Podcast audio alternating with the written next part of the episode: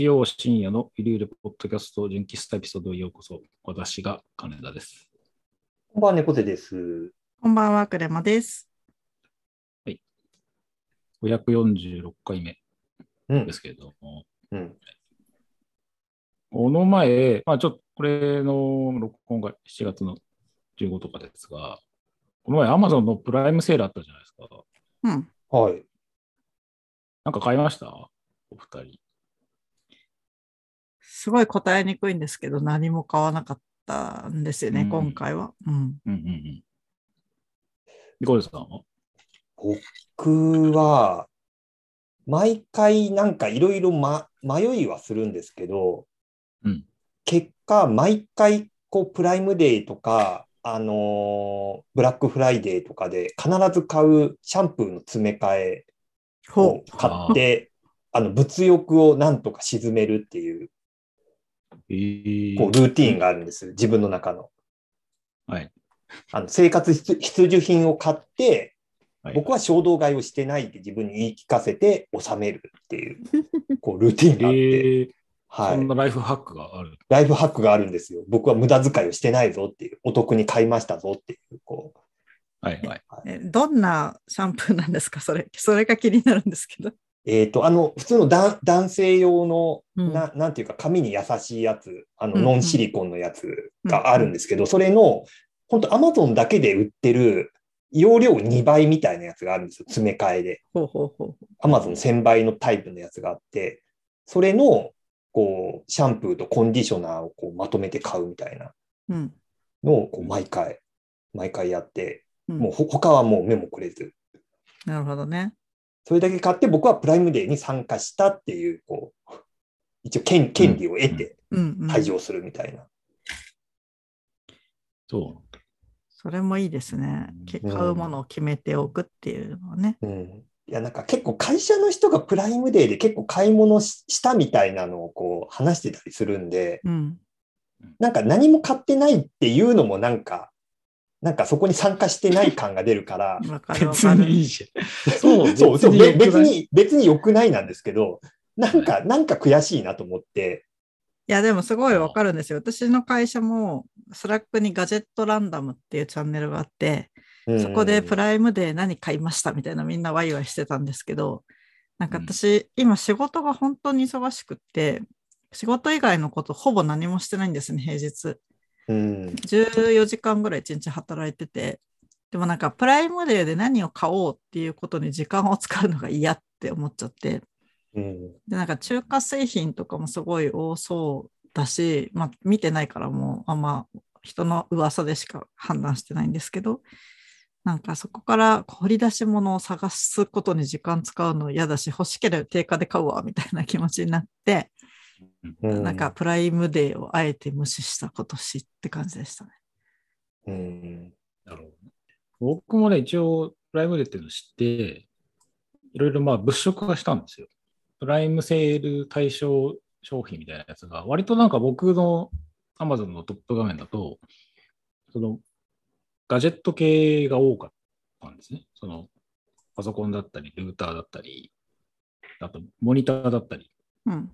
が、そのリストアップされてて、これお得ですよって出てたんですよ。で、ずっと、まあ、あの、まあ、ゲームやってるって話はしてたと思うんで、あのゲーミングモニターでずっと欲しいなと思ってるやつが、自分の中で後で買うのリストに入ってたんですけど、うん。う。ん、それ、それが、あの、今回、そのプライムセールの対象になってたんです。ほうほうほう。そう。普通の定価っていうか、今売ってる値段より、なんか5000円引きとかになってたんで、おこれは買いだなと思って、見てみたんですけど、でも、その、買うに至るまでの条件が、ちょっとまだ揃ってないから、後で買うにしてたんですよ。うん具体的に言うと、その、えっと、ゲーミングモニターは、えっと、画面のその描画速度がものすごく速くなるです今使ってるモニターが70だとするならば、欲しいやつは166とかつって、ひその何秒間かに、えー描画されるその動きとかの枚数が、今70しかないものが166出ますよと。質量が高いですよっていうモニターになるんですよ。でも、僕がやりたいゲームの、そもそものゲーム自体がまだ60とかしか出ないんですよ。その出力自体が。うんうんうん。でパそのまあ PS5 なんですけどね、そのゲームが160しか出ません。でパソコン版とかで、ちゃんとゲーミング PC とかでそれをつなぐ人はちゃんと160いくつとか最高200いくつとかは出せるんですけど、結局まだ、P、元々の PS5 版のそのゲームが60しか出てない状況なので、買ったところで60しか出ないんですよ。これは結局買わなかった理由は、いつかそれが出たら、モニターも周辺機器として買おうかなっていうふうにして後で買うようにしてたんですね。でも、今回そのプライムの対象になって安くなったから、まあ、買える値段にはなってはいるけど、うん。でも、スペック上はオーバースペックだから、これいるって話になって、うんうん。で、じゃあもうちょっと、まあ、まあ、値段は安くなってるから、まあ、買うにはもう一押しなんか欲しいなと思って、で、もう一度改めて、そのレビューも、もう一回見直して、でも、その5つ星とか4つ星の、その、いや、良かったですとかって人の意見じゃなくて、あえて、その3以下、星が3以下とか2とか1とかつけてる人たちの意見をちょっと聞いてみようと思って、うん。それをもう一度こう見直してみたりとかしたんですよ。そのさっきの猫さんの話じゃないですけど、いかに自分の購買意欲を下げるかっていう。あ、い意図的にそっちに持っていく。そうそうそうそう。なるほど持ってい持っていって、それでも欲しいなら買うかっていうふうにちょっとしたんうです、んつまり買う理由が値段じゃなくて、違う質の部分でどうしても欲しいって自分が思うのならば買おうと思ったから。なんですけど、で結構見たら、そののモニター自体が、まあ具体的なあれは伏せますけど、結構そのドット抜けが多いとか、うんササポートがいまいちとか、まあ、どうしてもこう2とか1とかつけてる人たちはもうどうしてもネガティブな内容が多いんですよね。うんで、あまあそれはそうだろうな。まあドット抜けもまあモニターだから、まあ一粒二粒はあって当然かなみたいなふうには思ってたんですけど、で一個気になったのが発色がいまいちっていうのが出てたんですよ。ねニターなのに。ああ。いや、なんで？と思って、よく考えたら、ゲーミングモニターってそもそもねさっき言ったみたいに、フレームレートを速くするために特化してるモニターなので、うん。その例えば普通にデザインとか、あの、フォトショップとかわかんないですけど、そういうのとかで、色味を確認するには全然向いてない。はあ。なるほど。そこ犠牲にして速さを重視してそうるみたいそうそうそうそう。ほ動きに対して描画がすご素晴らしいけど、色味に対しては正直、他と比べるとちょっと下がる。でむしろ、なんかそういう赤い、その、例えばウニの写真とかがあったら、赤がすごい発色して、ウニのそのつぶつぶ感が潰れてしまうとか、う。うん若干色味が黄色っぽいとか。だから黄色い描画がより黄色くなったり、黄緑色もほぼ黄色に見えますみたいな。そういう感じで、もともと僕は普通のその仕事で使ってるパソコンともそのモニターつないで、でゲームもつないで両方併用でできたらいいなっていう使い方を考えていたので、うんそれをレビューを見てしまったら、あ、これダメじゃんと思って、うん。で結局買うには至らず、えープライムセールを見事見事に乗り切ったっていう。乗り切った。なるほど。誘惑に 打ち勝ったわけですねそうそうそうなんとか。で、もうそもそもね、その後で買うにしてたリストからも外して、ちょっと一回、さらにしてもう一回考え直そう、ね。っていうふうにちょっと今回はね、うまくあのうん波を乗り越えたなっていう。うんって思ってたんですけど、後で聞いたらうちの配偶者が、あのプライムセールであの日傘買ってたらしくて。おっと、おっと、身近に。えいいじゃないですか、買っても。全然いいんです。全然いいんですけどね。そうそうあ、買ってたんだと思って、ね、そうそう。ちょっとびっくりした。そんな感じでした、やっぱりね、その電化製品はね、まあ、どう自分はやっぱ古い人間なので、やっぱこう、実際に実物をもっとちゃんと店舗で見て、うん。その大きさとか、その形とか、うん。その色味とかも自分の目で見た上で、やっぱ、ある程度触って確かめてからじゃないと、やっぱりまだ Amazon でポチって買って済むのではないのかなっていうのがちょっとね、うん。思ったんですけどね。まあ、うん、物にもよるんでしょうけど、まあ、ちっちゃい小物とかね、充電のなんかとか、そういうのは別にいいんですけど、うん実際にまあ今使ってるなんかベンキューの普通のモニターとかは、まあ、そこれはでも普通に Amazon で、まあ普通にあの仕事用で使うからこれでいいかっつって買ったんですけど、やっぱ自分のそのやりたいことに特化した、ある種特殊なその製品うん。とかってなってくると、ちょっとまだ Amazon で買うには怖いなっていう。Amazon が悪いわけではないんですけど、うん。ぱ自分で見て触って、買いたいもんなんだなっていうのはね、うんちょっと今回改めて思った。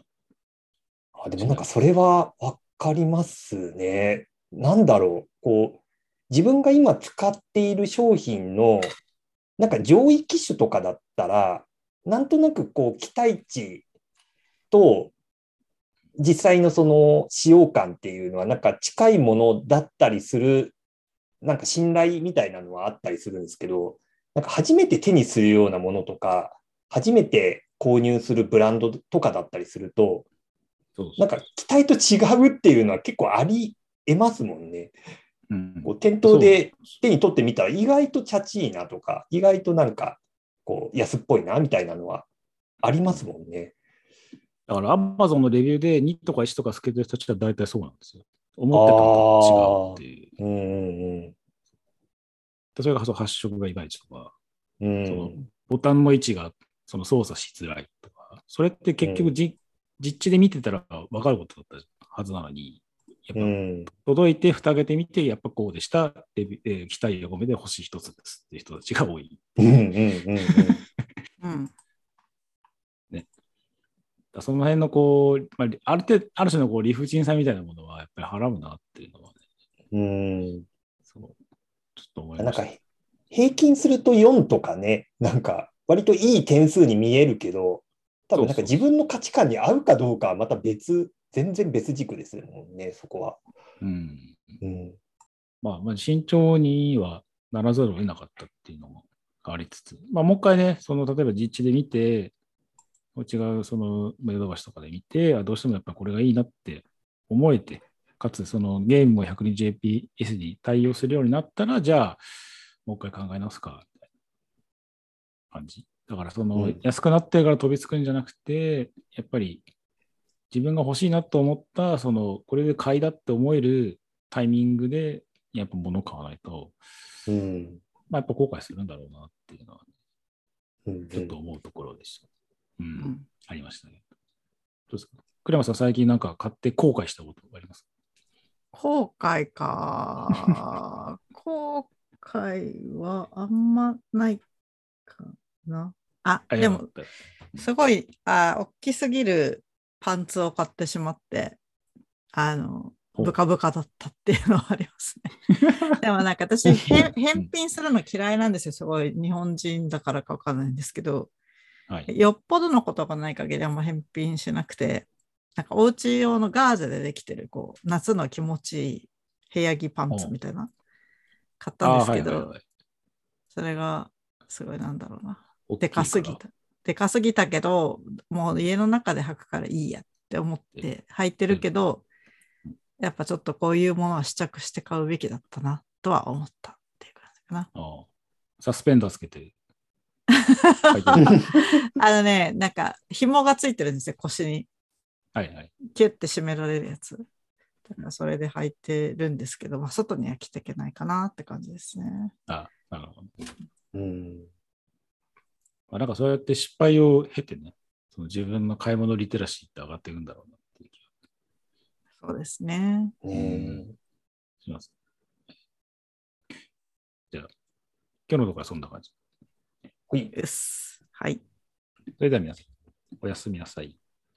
おやすみなさい。おやすみなさい。